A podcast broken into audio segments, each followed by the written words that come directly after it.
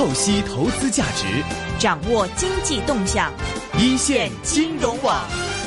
好的，又到了一线金融网的一个专访阶段了。今天和阿龙继续搭档主持的是由我们的小新阿 J 阿 J，你好，你好阿龙，很久没见了。对，今天给我们带来一位嘉宾呢，其实我想在普通话台的话，很多节目都曾经出现过了。呃，今当然了，今天他出现的身份和以往会有些不同。对，那么大家都知道，很多内地青年现在香港都是有所作为的。那么他呢，曾经在我们节目出现，会给大家分享很多关于他之前在港漂圈的一些故事和一些港漂故事的分享。那么除此之外呢，他今天在我们来到这个一线金融网的节目里呢，则是一个崭新的身份了。对，带来一个新的一个启示吧。所以呢，今天我们请到的呢，就是呃，曾经是我们港漂圈的这个主席了。那么今天呢，他是香港泛儿跨境免税商城的呃创始合伙人，也是首席执行官赵磊。赵磊，你好。嗨，大家好。呃，这个我们都知道，曾经在节目里出现过，都是说呃你在做一些港漂圈的事情，为一些这个内地在港的青年做些服务这方面的。现在怎么转型去做电商了？哦，是这样的，就是呃，港漂圈是我们做的一个，其实它的性质是叫 social enterprise，是一个社会化企业，就是我们主要是想服务这些内地来港的这些啊年轻的朋友们。嗯，那么。这个呃，这个社区呢，它不是一个商业化的一个东西，它是更多的是一个可能关注大家、关爱大家，可能啊，就是自己可以正常维持和运行就可以了。那现在也有十几万的用户，那我们当然就考量就是呃，像我们这样的一群人，呃，了解内地的这个呃这个人的需求、人的想法，然后又熟悉香港这样的一个平台的它的运行的规则、发展的规律，那我们可以在这样的一个。角色这样一个身份做什么事情呢？我们当时就考量，那觉得啊，跨境电商是一个我们可以去做的事情。一方面呢，是因为香港本身它零售行业是一个非常非常大的行业，嗯，一年啊，中国出境有有将近一个亿的人次，有一半会来到香港来购物，嗯啊。另外一方面呢，也是因为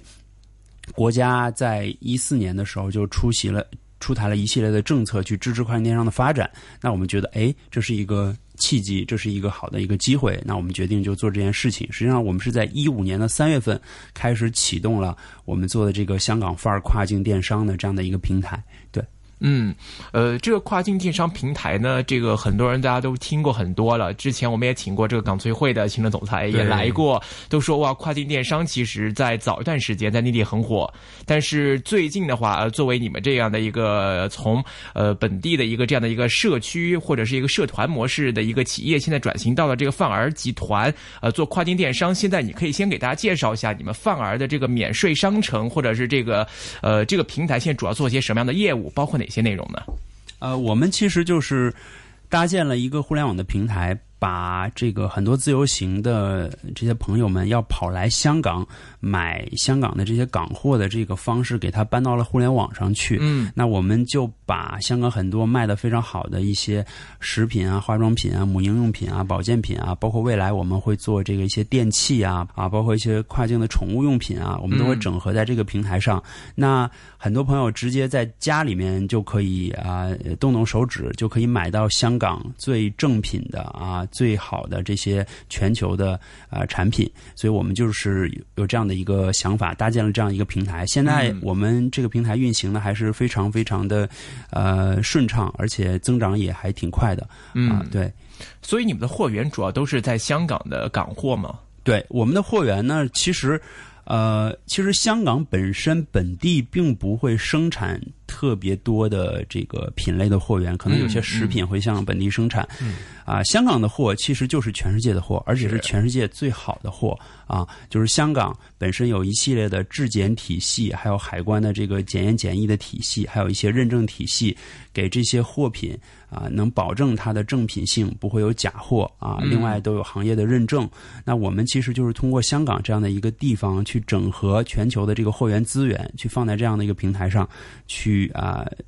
在卖给内地的这些中中产啊，或者说有需要的这些朋友们。嗯，那你们的入货渠道上呢？就因为大家知道，这个其实，在两地的这个呃来往方面吧，这个水货客其中现在可能是充当着一个蚂蚁蚂蚁搬家的一个角色了。那像你们这个通过像做一个免税商城或者一个大规模的一个港货的这个批发也好，销售也好，呃，你们在这个过程中物流方面采取的方式是说走这种报关的这种呃正规渠道的进出口方式，还是说你们？是也是可能采用一些人工搬运啊、蚂蚁搬家的方式，在这一块你们是什么情况？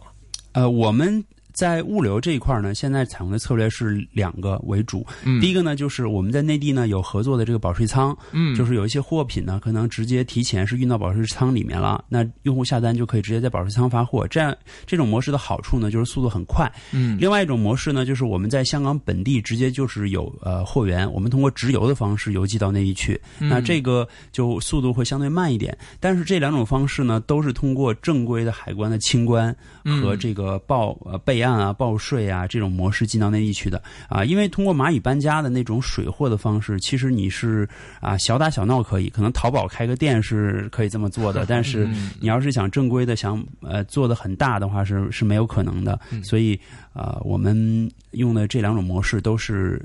就是比较正规的这种模式啊，然后我们也为此而那个。啊，收购了一家跨，就是一家这个做全球物流的公司，它的香港线的运营权，我们也拿到自己手里。这样的话，为了保证我们的直邮的这条体系可以很顺畅。啊，也是为此做了这个布局。嗯，那在这样的过程里面，就是因为要涉及到一些报关的程序或者海关的部分，呃，这一块会不会在国内的这个政策方面，是不是说对一些香港直邮的货品可能会征收一定怎么样的税率，或者政策方面是什么情况？因为我们很多朋友啊、同学啊，这个曾经也试过想往从香港寄一些东西去国内的话，呃，有一些这个物流的公司啊，他可能在这方面比较敏感，会担心有一些这个报税的程序啊，或者海关会查扣啊，这方面的情况，你们。这边会不会有，或者说有没有附加的税率方面，会不会有这种情况？对，就是海关对于呃这些货品的收税，这是一个很正常的一个行为。然后，但是他收的是收这个行李邮寄税。这样的一个税种。啊，然后呃，如果说呃，这个海关就是通过直邮的这种方式，就唯一的一个问题就是它的它的速度有的时候可能不太容易控制，因为海关那边呢，它可能呃，就是可能它一一个时间段它会很快，可能一个时间段呢它会比较慢，这个是我们很难说是通过自己优化流程来可以控制海关那边的这个检验检疫的这个速率啊。呃，就是我们能做的，就是我们自己的部分，我们可以以最快的速度、最好的这个质量去完成。然后到海关那块儿，可能就相对不是太好控制。但是在成本这个层面呢，就是海关，因为它是呃，就是我们是基于大数据来的，因为海关它对于这个货品，它是呃，很多时候采用抽检制嘛，嗯，它可能呃，就是。也不一定百分之百所有的货他都会给你征税，他他会抽检，然后他会有个抽检率，那我们会根据这个抽检率呢，来对我们的产品进行定价啊，然后就是他就是相当于是把每一个的税都都平摊在这个所有的这个货品上，嗯，所以呃在价格上我们即使是这样，我们还是很有竞争力的。大家如果是。呃，可以去我们的平台上看一下啊，我们的价格很多人都觉得哇，怎么这么便宜？行李邮寄税方面，这个可以给大家详细说一下吗？因为这个行李邮寄税是一个什么样的概念？比如说海关一般征收的税种会有哪几种税种？你说的抽查绿茶的这种税是哪一种税？刚刚你说的这个行李邮寄税又是哪一块呢？呃，是这样的，就是如果是呃，就是说我们我们说，如果一个货品它想从境外到境内啊，境内就。指这个中国境内啊，中国内地境内啊，境外的话就是海外。嗯，呃，它其实有这么两大类的模式。第一大类呢，就是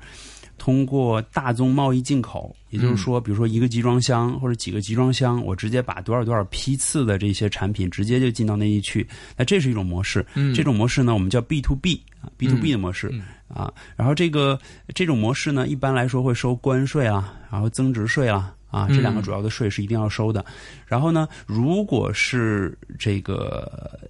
这个货品呢，是直接是呃，比如说个人自用的这种模式啊，直接就是从海外寄到内地去，或者是由啊一个人他在海外买完之后直接带到内地去。这种模式呢，实际上就属于 B to C 了。这种模式一般来说，海关是收叫行李邮寄税，就是它就属于，就它这个逻辑就是，实际上是我买的东西是是我的行李的一部分，或者我邮寄的一部分，所以叫行李邮寄税。而这个行李邮寄税呢？呃，就是我们之前说不是很多，就是你刚你刚刚有说很多水客啊，或者是这个蚂蚁搬家啊，他们其实逃的就是逃这个行李邮寄税。OK，就是他就直接把这个货啊，就是可能通过包装啊，通过伪装啊，什么掩护啊，反正什么办法，他就弄到内地去了，然后结果这个税就没收。那这个就是就是我们说这个这个叫水货，但是这个的是。嗯他逃的这个税就是就是这个行李邮寄税，这个 B to B 的是你是没有办法把这个税逃掉的，因为它是嗯，正规进口进去。嗯，这个税的税收比例大概是多少？可能这个税价格这个税的税收比例是这样子的，就是针对所有的产品品品类，这个税全都不一样。嗯啊，它不是有一个固定的值，比如说百分之二十、百分之三十，没有。嗯呃，有的很低，有的很高。你比如说，对于一些奢侈品啊、一些贵的手表啊等等的，那它的税率其实挺高的，可能可以嗯到百分之五十或者甚至更高。因为我们没有做这个品类，我嗯我不是特别清楚，就是很高。然后有一些呢，就可以低到比如说百分之十，比如说对于一些食品就是百分之十，比如奶粉，奶粉这个品类就是百分之十的税啊，五百块钱的奶粉就是收五十块钱的税，是啊对，所以呃，它是一个它是一个 range，它是一个都不不太一样的一个 range，对，嗯，所以这一块这种税类是你们也无法避免的。就是行李邮寄税。对对对两个应该都无法避免吧？对，理论上来说，这两个都是无法避免，也不应该避免的。嗯是啊如果是有办法避免的话，那其实就是通过水货渠道到内地去了。嗯哼，嗯那所以你刚才说的另外一种税的品种是，另外一种税就是除了这个行李税之外呢？就是就是，如果 to to C 的话，就是修行政有机税这一个税；嗯，嗯如果是 to B 的话，就是偷收关税和增值税两这两个税。关税增值税方面的这个价格和比例大概是什么样的程度呢？呃，这个具体的话可以去查一查，我这个暂时我也记不记不到了，嗯但是它是比行政有机税要高的，OK，所以这一方面你们是没有涉及到的。其实这一块，因为我们没有做 B to B 的大规模往往内地进口，我们都是 to C 直接到每一个个人。OK，对，明白。明白。其实刚刚说了很多，就是有一些水货客嘛，他们就是做一些蚂蚁搬家的事情。就是赵磊大哥刚刚也说了，这些做不大。那么你们现在公司的一个规模是一个新公司嘛？你们现在规模是怎样？在香港的情况是大概怎样？呃，我们公司的规模在人数上大概是这个三十多人，不到四十人。嗯我们是两地布局，就是在香港有一个办公有一个公司，在深圳有个公司。嗯，香港就是在观塘有十十几个人，深圳在呃福田有可能二十个人的样子。对、嗯我们就是把啊、呃供应链的整合放在香港，然后把那个 IT、把这个运营、美工这些工作的这个人放在深圳，因为成本就相对比较低嗯啊。对，就这样两边打配合去做这件事情啊。然后我们也是现在。呃，也是这个，你你是你是要问估值吗？你说规模？也可以啊，你可以说就可以说 也可以说一下。估值大概一个亿人民币吧。哦，这么大。那么其实刚刚你说过，就是已经收购了一家物流公司嘛，他们基本上也是在香港这一方面。你刚刚说的那些团队已经算上去了吗？那个物流哦，这个没有算，就是它是这样的，就是这个物流公司呢是一个全球每个就是每个国家嗯到内地它都做的这样的一个物流公司。嗯那我们是是，我们是拿到了它的香港线的运营权哦，这啊，样就还不是收购它这个公司，就是它这个、哦这条线的运营权就交给我们可以去做了。嗯那我们其实就是用它线的这个整个铺设的很很好的这一条渠道资源，然后去做我们的货品，这样的话就呃很可以配合的很好嘛。因为你像那个、呃、做 B to C 的商城的话，物流很重要嘛。你像那个京东，它其实为什么花这么多钱一直在赔钱去做它的物流网络，是它一直砸钱，就是因为啊、这个很重要。对对，所以我们也是在这一块儿有一些布局。这样。嗯嗯，所以你们的货仓其实发货的话，是从是说你们通过从香港直邮的方式，还是说只是把你们从香港的货运到深圳去，然后在深圳建立你的货仓，然后由深圳发货出去，这样的一个模式大概是什么样子？呃，我们是这样的，就是我们在香港有货仓，嗯。然后我们从香港就就如果香港直邮的话，就嗯从香港就直接发货过去，对，然后我们就用我们的这个物流线到内地啊、可能再转内地的物流线嗯啊、去发到用户的手里。OK，啊那如果说中间的过程当中可能出现像你之前说到的，比如说被海关抽查的话，抽到的话产生了额外的收费的话，这一块是你们通过呃定价的方式把它的这个风险平摊到每一件货品上呢，还是说会针对每个个案会有每个个案的一些具体处理方法呢？呃，如果海关要征税的话，这个税本身就是我们平台来直接交的，嗯嗯啊，就是我们就把这个税交了。然后呢，呃，就是这个税本身是我们的成本嘛，嗯，对吧？但是它那它作为它既然作为成本的话，就会跟我们的定价策略有关系。嗯那我们在定价的时候就可以直就就一就基于这个大数据，就因为我们可以 predict 这个东西它。它之后大概有多少比例会征税，然后征多少税，然后我们再根据我们的货的成本加上去，最后是一个向外卖的一个定价嘛。嗯，对。那你们在这个货品的这个选择跟采购上面，你们是一般是说，比如说就去直营店里面或者超市里面去直接的进行这个市面上的购买呢，还是说你们会有自己的供货商，然后找到一些更便宜的一些成本的批发商，然后来进行更更低成本的一个收购？你们采取的这个方法目前是什么情况？我们是在我们上游有呃，我们和一些品牌的大的代理啊，甚至是品牌商啊，嗯或者是这个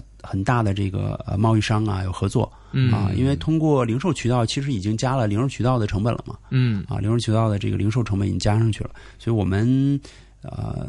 主要不是通过零售渠道来整合的这个货源资源。嗯嗯，所以这样才会有您刚刚说那个价格的一个优势吧？就这样有一个这样这样的合作。对嗯对对，呃，那在你们这个开始做这个活动，现在看起来已经上了轨道嘛？其实当初开始在这方面做的时候，呃，在整个过程里面，你觉得刚开始的时候难度是出现在哪里？有没有出现过一些当时来说，呃，在 build up 这个东西的时候会有一些困难跟障碍的话，有没有出现过？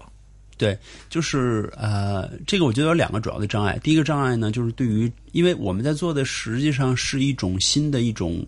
呃一种商业模式，嗯。啊、这个商业模式虽然是依托于旧的这个商业模式衍生出来的一种一种可能跟互联网结合或者和跨境结合的一种模式，嗯啊，但是，嗯，其实我们很难有潜力可循。啊，因为大家都是在尝试，嗯，就是这个行业本身就在摸索啊。那我也不，我也没有办法找到一个人，就是哎，这个和各环节很懂了，那直接跟我一点拨，我就知道，哎，这个该这么干，这个这个该这么办，嗯做不到，所以只能自己去摸索，就是很多坑你要去。你要去跳进去 感受一下哦，这是坑，OK，再爬出来，然后再往别的地方走。可能那那那个地方是一个平路，也可能是坑，你不知道。嗯啊，但是反正大的方向是这个方向啊，所以就是这个商业模式的检验，对我们来说是要花很多时间的啊，因为我们我们确实不了解，啊、嗯然后呃，这是第一点。第二点呢，就是对于团队的建设嗯啊，因为。就是存在第一个，就是这个事情是一个新的事情，所以参与进来的人，首先他就算是有有经验的人，他也是个新人，嗯，他他肯定有很多未知的东西啊，这是第一。第二呢，就是就算是有经验的人，对于一个创业团队来说，给想把它整合进来也是有点难的啊，嗯因为有经验的人，他特别是在香港，整个的这个呃人工成本是很高的，那他的经验可能在别的平台可以产生很大的价值，但是这个我们这创业公司也也。也不是说是实力多么多么强，你怎么能够说服人家加入到你的团队去做这件事情？嗯这个实际上是要有很多怎么说，有一定的梦想，有一定的情怀啊，嗯然后还有就是用一些机制，股权激励啊、期权啊等等等，就是反正去找到一些呃，哎，觉得还愿意尝试一下，本身有一定的经验，然后去加入到这个团队一起一起去再去卖那些坑啊，嗯嗯所以还是有点难的啊。嗯，那你们现在这个平台成立多久了？我们是呃，公司是一五年的三月份成立的，啊、嗯就是做跨境电商这件事情是一五年三月份开始，然后我们自己的平台上线是在一五年的八月份吧。嗯，到现在差不多也快一年了嘛。嗯那，现在目前来看，这个销售的情况或者营业额这方面怎么样？营业额现在是因为我们的整套体系已经越来越通畅了嘛，嗯。所以现在我们每一个月的销量都是在以啊百分之三十四十在递增，啊。嗯，然后呃现在也是就是月月的销售额也也是七位数，嗯嗯嗯，对那现在能够保持到说在平台上一个盈利的状态吗？呃，在货品本身上是赚钱的，嗯。就是你懂我的意思，就是这个货本身买卖是赚钱的，但是因为我们现在有团队在养嘛，对这本身是一种支出，是。所以在整个公司层面不是赚钱的。是，对所以你们预计目前的这种可能，这个目前来养团队或者是打市场来保证自己市占率的这种过程的话，你觉得预计就你目前来看的话，现在可能经历多长时间，你们有机会呃把之前的这种现在的还在一个负担的状态，变成一种整个团队的盈利状态？你预计还有多久？呃，我我们就实际上这个这个这个策略是这样子的，就是说在货品本身这一块儿我们是盈利的就已经够了。嗯这个原因是在于什么呢？是在于呃，因为这就是我们现在团队三十多个人，嗯那我们其实可以承担的。呃，整个的这个销量是可以很大的，嗯啊，因为你每一个环节都要配有足够的人手，是，所以呢，就是以现在的这个销量来说，我们再增加销量的边际成本，对我们来说是非常低的。嗯就是我们现在假设是七位数，等我们卖到十八位数的时候，我们还是这四四十个人可能就够了。嗯嗯，对，所以它边际成本是越来越低的。所以对于我们来说，呃，这个就是以现在这个人手，就是增加这个货的这个销销售量或者、嗯或者呃 GMV 的话，就已经可以了。这是第一个问题。第二个问题呢，就是对于我们这样的一个创业公司的平台来说呢。嗯，增加体量是我们最最要要要最最要追求的，而不是实现盈利。啊、嗯呃但不是盈利不重要啊，嗯盈利很重要。就是如果你是用烧钱的模式去做的话，一个创业公司是很难走走下去的。嗯，但是，但是对我们来说是体量是最重要的，因为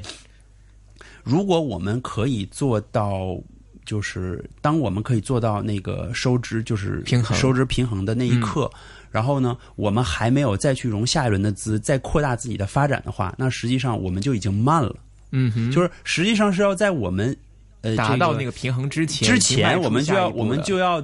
拿到新的融资，再扩大自己，嗯哼再去寻求更大的发展。嗯哼啊，对，所以可能在这个过程中，它持续性的是盈利的，但是其实你有个预期，或者说这个节奏有一个判断。嗯。嗯。啊，对，但是在最后那一刻，比如说上市之后或者被并购之后，你要是一个盈利的项目，嗯。啊，嗯，对，所以现在这一块你你预计就是说，你刚才提到说要这个扩大自己的平台，或者是扩大自己的这个团队阵容这方面，你主要指的是集中在哪一块？比如说，你指的是你迈出下一步，你的方向上会是往哪一块再去扩大的？下一步的方向嗯就是整个公司下一步的，因为我们之前花了很多时间去把整个流程给弄通顺，嗯哼整个流程啊，整个运营等等。那下一步呢，就是做大体量，所以我们嗯一六年的目标是做到一个亿的流水啊、这是我们的目标。所以你们会啊采取的方式会如何让自己来做到这一一亿的体量呢？呃，就是呃其呃。其其实电商它是一个很很环节非常多的一个、一个事情，所以其实你要每一个环节都要做得很好，你才能最后形成的结果是满意的。那我们想做到这个呃这样的一个呃这样的一个流水呢，可能有两个比较重要的点嗯啊。第一个点呢，就是我们在前端的这个流量这一块儿，我们要有一些布局，包括我们一些流量来源，我们要布局好。第二呢，就是我们对于这个上游的会员整合能力要要进一步加强，包括可能要拿一些这个产品的代理权啊，或者是甚至是有一些 OEM 的一些一些布局或者一些想法。这样的话，我们在这两块儿都能很好的配合的情况下我们才能把这个事情做出来。你说前端的流量是指流量就是就是那个就是有多少人会到你的平台来，你就展示量啊，或者你这个宣传的程嗯。程度啊，对。那么说起这个公司的增增长呢，其实啊、就是跨境电商这个题目啊，不只是一些初创的一些企业在做了，其实也有一些挺大的企业在做，嗯。比如说周大福。其实面对这么大的一些竞争啊，你们公司是呃是怎样去面对这些大公司的竞争呢？嗯，其实是这样的，就是本身这个市场的市场容量是很大的。嗯，呃，那个商务部是做过一个统计，啊、它是一四年做的，一四年的时候是有四万亿的一个人民币的一个市场，就整个跨境电子商务嗯啊。然后，而且是每一年百分之三十的增长。如果按这个算的话，一六年应该有六万亿人民币6万亿，所以整个市场是非常大的。嗯这个这么大的市场，它其实是可以容纳很多玩家的，这是第一点。嗯第二点呢，就是，呃，就是你你不要和一个一个一个大象或者是一个大的货车去正面去相撞，因为如果你跟它正面相撞的话，这个本身你肯定会被撞坏，因为它质量比你大太多了。嗯所以呢，就是你要体现出自己的特色啊，自己的不同之之处。嗯哼对你只你只要有自己的不同之处，你就你就完全可以生存下来，包并且活得非常好，因为市场足够大，任何一个细分都意味着巨大的商业价值。嗯，对所以你跟别人的不同之处，你们定位是在哪里？呃，这个要看跟谁了。就是如果是说跟周大福的话，我们跟他商业模式是完全不一样的。周大福他是他是在前海做了一个商场嘛，嗯，他是做了一个商场，他是其实他是做一个平台，然后它是和地产项目结合在一起。嗯哼啊，对，这个这个我们是现在目前是纯互联网的这个一个一个一套做法的。所以你们的平台就是说，这个平台其实属于你们自己的一个平台，并不是说可能你们是在其他的一些阿里巴巴类似的平台上去开一个属于你们自己的网店，是这样一种概念吗？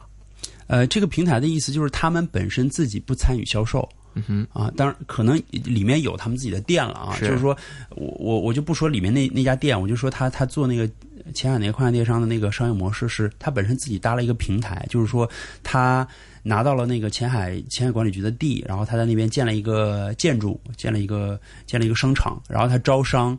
然后让这些商户入驻，啊，其实是别的人在他的平台卖东西，嗯哼，啊，他搭了一个。他布了一个局，让别人在这上面卖。我们不是，我们不一样，我们是做自己来整合供应链的资源，自己卖。嗯嗯啊，对，就实际上就是我们其实是类似这个京东模式的，嗯啊，它呢是类似这个天猫啊这种模式的嗯啊，是它是引商户入驻，当然它是线下了啊，它是线下，当然有线上线上平台，但我看它好像没有特别特别推。嗯，那么刚刚你说这个市场的份额还是挺大的，就是有六万个亿嘛，你们针对的是怎样的一个客户的市场呢？你们面对是怎样的一些客户呢？我们。目前的这个定位是这样的，就是第一呢是，呃，自由行的这样的一个人群啊，自由行的人群本身他已经认可香港产品了啊，他但是他不可能经常来香港，嗯，那他这个来了一次之后，那他买了很多东西，他回去他可能还想买，那如果我们能够让他来了解到有这样的一个平台，可以直接卖香港本地的产品的话，他就可以直接在这个平台上回到家之后，也可以直接在这个平台上买，嗯。所以这群人是我们的其中一个很重要的目标目标人群。那再往后延伸呢，是呃内地的二三线城市。嗯，内地的二三线城市呢，嗯呃，因为那就是之所以跨境电商这个市场发展这么快，就是因为内地的中产阶级消费升级，大家都想要买好的东西，所以才会孕育了这么大的一个市场。而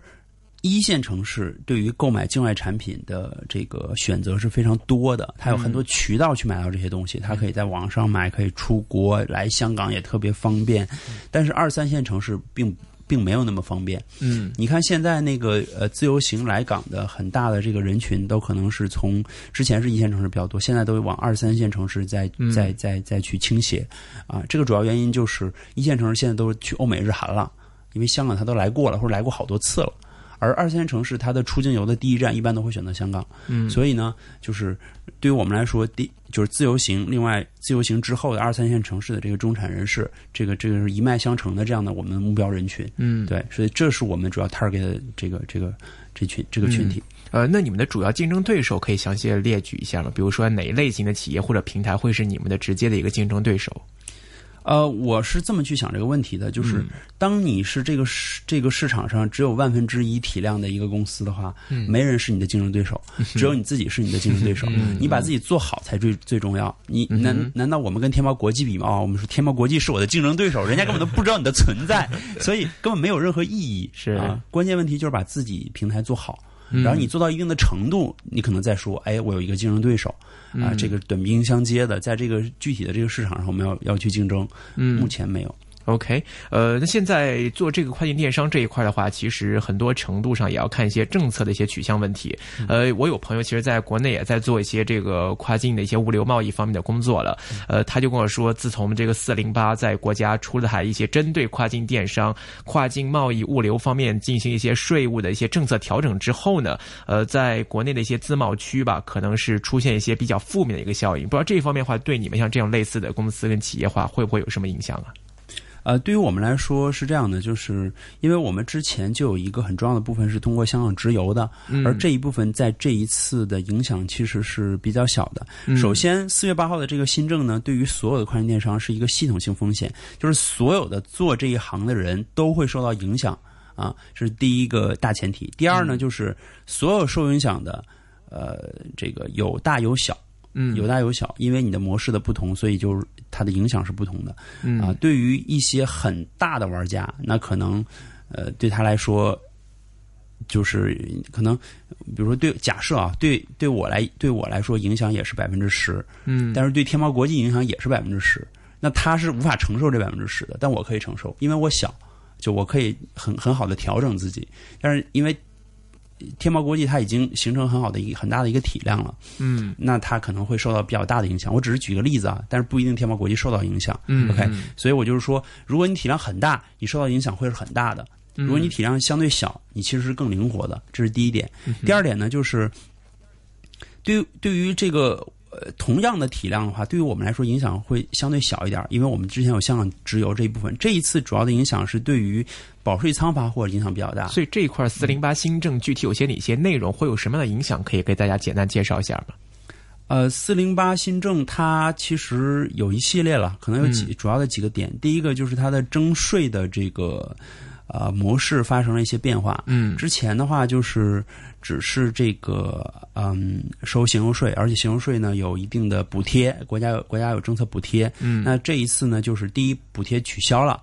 第二呢，就是这个行邮税，就是也可以有行邮税，然后还有关税，还有增值税，它给你弄得很复杂的一套体系来征税。那对于这个税的具体的额度呢，是不同的产品有的升了，有的降了。嗯所以它其实是很复杂的一个列表，我很难三言两语把它说的特别清晰，就是有升有降，但是它背后的这个政策逻辑呢，是为了弥平跨境电商的这种商业模式同一般的传统贸易之间的这个差距嗯哼啊，因为。通过跨境电商大范围的这个发展，对于传统贸易构成了很大的这个影响，所以呢，国家也是不想有这么动荡的这样的这个外贸的这样的模式出现，所以它就出出台了这个政策。所以说，第一呢，就是在税的征额和税的这个品种类上发生了变化，然后之前的一些对于针特别针对跨境电商的一些补条补贴取消了，这是第一。第二呢，就是呃，跨境电商的这个货品啊，出现了这个新的这个备案制度和这个呃白名单制度。嗯也就是说，如果一个货品它是在呃那个白名单上啊，就是它有有一个白名单的，就是各种各样的品类，每一个 category 它给你列了很多。如果你在这个上面，你就可以去做，通过跨境电商的方式来做；如果你不在这个上面，你就不能做。所以之前的整个市场的货的品类是非常多元化的，包括很多那个商家呢，已经把很多很多货买到了保税区内。嗯而这些东西并不在新出台的这个政策的白名单上，嗯那这些货物就根本就不能卖了，海关也不会允许你再进到内地去的。而这个货他已经花钱买过来了，嗯哼。所以你想影响大不大？我钱已经砸进去了，但是那个国家说你不能卖了，嗯。而这个事情是很突然的。是。就为什么说震动很大，就是很突然，它中间没有缓冲，它没有一个缓冲期，所以其实最近才呃刚刚出台一个政策，就是说哎有一年的缓冲期、嗯啊，所以呃之所以出这个政策，就是因为对很多很多跨境电商来说影响太大了，嗯他们活不下去了。啊，活不下去了，那国家也不会说啊，看着你活不下去，所以就是又出台一个政策来延缓这样的事情发生。嗯对就是呃，总而言之，就是我觉得这一次新的出台的政策，它对于整个行业来说是一个系统性风险。嗯既然是系统性风险，你就是要去承受的。如果这个天要下雨，你就打个雨伞，仅此而已。你不要去抱怨它，说天为什么下雨，导致我都没法出去了。那天就是要下雨，对所有人都是公平的，是所以没有关系。嗯啊，对，只是说，如果我们提前有布局，我穿了雨衣，我打了雨伞，或者雨伞很大，那我我我被浇的雨小一点儿，那我很开心。别人被浇的雨可能稍微大一点。是对，所以在这一块的话，你们是如何来做好这个避雨措施的？比较针对这样的一个一个政策了，那么家家都会面对的情况，你们会根据这个收税或者税率的变化的这个方向上，比如说某些方面税会税率会有减少，哪些方面税率会有增多，会根据这个取向来调整你们的货品比例吗？还是说这个东西对你们的影响，或者你们采取的一个应对的策略是怎么样啊？就是第一呢，是我们没有大量的买很多货品就放在保税区，因为我们的模式并不是要呃砸钱先买货然后再卖的这种模式，我们就直接通过香港本地来进行整合这个供应链资源，嗯。啊、就可以做到比较快速的发货了。所以这是第一点，也就是是说我们在货源的这个储备这块儿没有受到很大的影响。嗯第二点呢，就是呃，这个因为我们之前是用这个香港直邮的很也是作为很大的嗯这个我们的一块儿嘛，嗯所以嗯当它这个新的政策出来，对我们来说其实很好调整的。我们只要把那个保税区那一块儿停掉就可以了。我们就我们现在的话，就专工作直邮这一块儿，呃对，至少至少在政策进一步清晰之前，嗯我们的自己的这一块儿不会受到很大的影响，我们还可以跑得很通畅。是是很多电商就根本就没法做了。就直接就半就是半停的状态。因为它可能是长途的比较多的话，它需要一个保税区这样的一个中转的一个货仓，然后来进行下一因为。很多跨境电商呢是内地的公司，嗯哼它内地的公司，你想它怎么整合境外的资源？是它必须要把货物提前放在保税区，它才能去发。否则，如果用户在它平台上买，他在现在美国去把这个事情再弄，然后回来来回回搞来半个月、一个月，那用户都骂娘了。所以，对于我们来说，我们的好处是我们就在香港本地，嗯所以我们可以很快速的去调整自己的品类和整合这个供应链的资源，所以我们就可以去做到这样的随机应变。是。那在直邮方式会不会担心说，将来可能国家又出台了某些什么样的政策，对直邮这一块会不会担心说有可能会出现的一些呃政策上的一些紧收收紧的情况？你永远不知道。没有心理预备吗？不要揣测圣意，你永远不知道会发生什么。只是说，呃，可能获取更多的这个信息，包括不要把鸡蛋放在一个篮子里，嗯这样子的话可能会更安全一点。但是其实你永远不知道这个政策会怎么样的，但是其实是可以预判。就比如说大的这个政策是怎么样的，因为它的一个一个小的政策实际上是服务于大的政策嘛。是。不可能小的政策是逆转大的政策，所以在大的政策层面，就比如说之前我看那个李克强总理他的这个政府工作报告，也是说要推动跨境电商发展。那他如果要推动跨境电商发展，他不可能这边要扼杀很多很多跨境电商发展。是。对，所以我们是基于很多大的这个预判，然后再去调整小的一些政策，这都是一个创业者应该面对的。是，所以你针对这个整总理的这个政府工作报告，你研究出来说，可能总理一方面说要呃扶持这个跨境电商的发展，一方面又出台这样的政策。那就你的观察和理解来说，你觉得现在在政府层面上，他们希望跨境电商是维持怎样的一种发展状态和模式？呃，我觉得是两点吧。第一点呢，就是肯定是非常希望跨境电商可以健康、稳定、持续的增长、高速增长，否则也不会开放这么多跨境电商试点城市，是给予这么多好的政策，允许这个跨境电商去这个方兴未艾，这样的去大幅度发展。这是第一。第二呢，就是啊、为什么说叫平稳健康？平稳健康的意思就是说，不要这个行业发展的非常快。发展的非常好，结果导致其他的很多行业受到巨大的冲击，嗯这个肯定也是不愿意被看到的。嗯就是这个新旧升级换代，它是需要一个渐进式的、嗯迭代式的啊，就是一步一步走的一个过程。如果是跨境电商一下子发展起来了，结果导致传统贸易全线萎靡崩溃，嗯那其实也是影响太大了。所以啊、就是首先是扶持，其次是啊、有节奏的啊、逐渐逐渐的这个发展。嗯这个肯定是是国家把控的。但是，其实对于呃这个这个中国中国内地来说，对于国家来说，它也是一个全新的事物。对于这件事情本身，它也在创业，也在尝试。对，也在尝试，这都是一样的，肯定是有坑的，嗯所以没有关系，只要大方向没有问题，小的问题就逐渐调整，最后是可以走走到正正道上来的。嗯嗯，那么其实就刚刚说了，国家的一个政策是很难估计的嘛，嗯是就是现在公司是比较小，所以就比较啊、呃容易去啊、呃调整。不过公司将来要发展的时候，你肯定会越做越大嘛。你会怎样去面对这一些啊、呃有没有说下一步的计划？公司的结构或者说呃运营上面有什么的方向去应付这样一些国家政策的一些调整还是什么呢？我觉得是这样，就是实际上，呃，如果是真的，我们有一天要面临，就是说我们公司很大了，要面临国家政策调整，我觉得那是成长的烦恼，那是痛并快乐着。就是你当你当有一天你让我去思考，哎呀，我这个上市公司呃应该是怎么发展的时候，我想，那你说，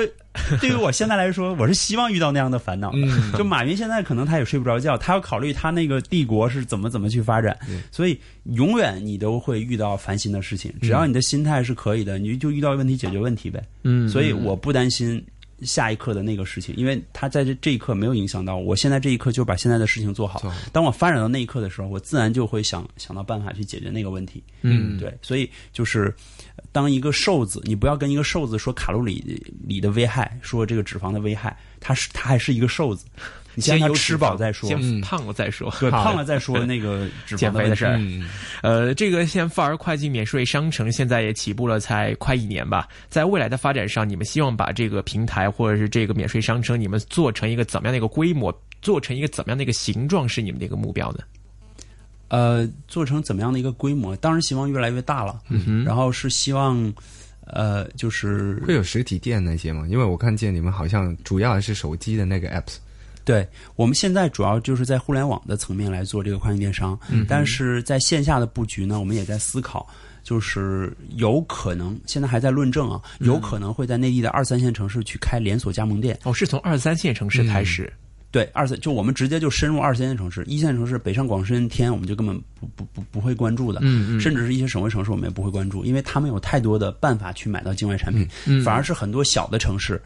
这个城市本身也有很多想买好东西的人，但是他没有那么多渠道，本地也没有那么多东西。啊，那我们就在本地开一个跨境电商，都是境外的好东西的这样一个店，就会有很好的这个，我们也之前做了很多调查，嗯嗯。啊，那这个是一个可能性。啊，现在还没有去呃去往前推进，但是我们现在也是在论证，在在思考。对，现在主要的精力还是都是放在线上互联网上，在线上拓展业务，你们有想过用什么样的方式去进一步来扩张你们的这个所谓的前端流量，或者是扩大你们的客源？是多做宣传吗？还是通过怎样的一个方式？有没有什么可以和大家分享的？呃，线上的话，其实不外乎就几种，第一种呢叫做就是技术流。技术技术的方式，就比如说 SEO 啊，Search Engine Optimization，就是搜索引擎优化，嗯嗯，还有那个什么 SEM 啊，什么 CPS 导流啊，什么 ASO 啊，就等等，就是通过技术的方法把流量导进来，嗯，这是这是一大类办法。还有一大类办法呢，叫异业合作或者叫 BD，就是呃，就是因为。这个这个市场有很多人，他可能是有很他本身有很多流量，嗯，但是我们其实有很多货源，那我们可以合作嘛，嗯，那我们就结合在一起的话，那他们的流量也能也能变现，也能服务到他的用户，那我们的货源也能卖到人的手里，就是嗯嗯，其实有很多很多可能性的，很多很多合作的机会的，那这个这这些东西都可以去开拓，这就需要你去发挥想象力。你可以和随你比如说你可以和银行合作，银行很多人有信用卡有积分嘛，那这个积分如果和商城打通的话，那是不是很好？有很多人那个坐飞机他有积分嘛，是对吧？你还有很多内内地的，比如说一些社区平台，它有很多流量，天天在上面发帖子啊，很多人讨论啊，但是他没有什么东西卖。那他因为他没有整没有办法整合境外货源，那我们这边有很多资源，那如果是大家的调性一致的话，我可以跟他合作嘛。是就这种有无数无数的，这这是这是一大类，嗯。啊，还有一大类呢，就是你你要就是说叫造节，就电商可能要造节。你比如说马云，他就是做这个这个双十一嘛，嗯，这个节就是他硬造出来的。造节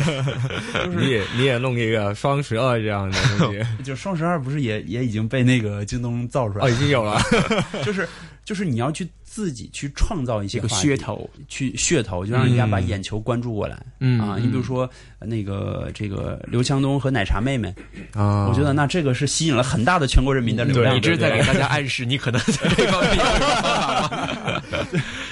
呃，是，所以那个听到今天赵磊给我们分享了很多关于跨境电商这个运营也好，或者是无论是上线或者下线，包括说在政策规避方面有什么样的方法，都给我们做了一个非常好的案例分享。包括说怎么在这个流量的扩展上，或者和不同平台的合作上，呃，如何来进行一种操作，都是给我们开阔了很多自己的眼界了。嗯，那么今天非常高兴，请到的是香港范儿的跨境免税商城的创始合伙人兼首席执行官，当然他也是这个港漂圈。社区的这个主席了，那么赵磊来做客到一线金融网来给大家分享他现在转型成为一个跨境电商的老板之后的这个创业经历的分享，非常感谢你赵磊，谢谢，非常感谢，谢谢，好，谢谢拜拜，好，拜拜。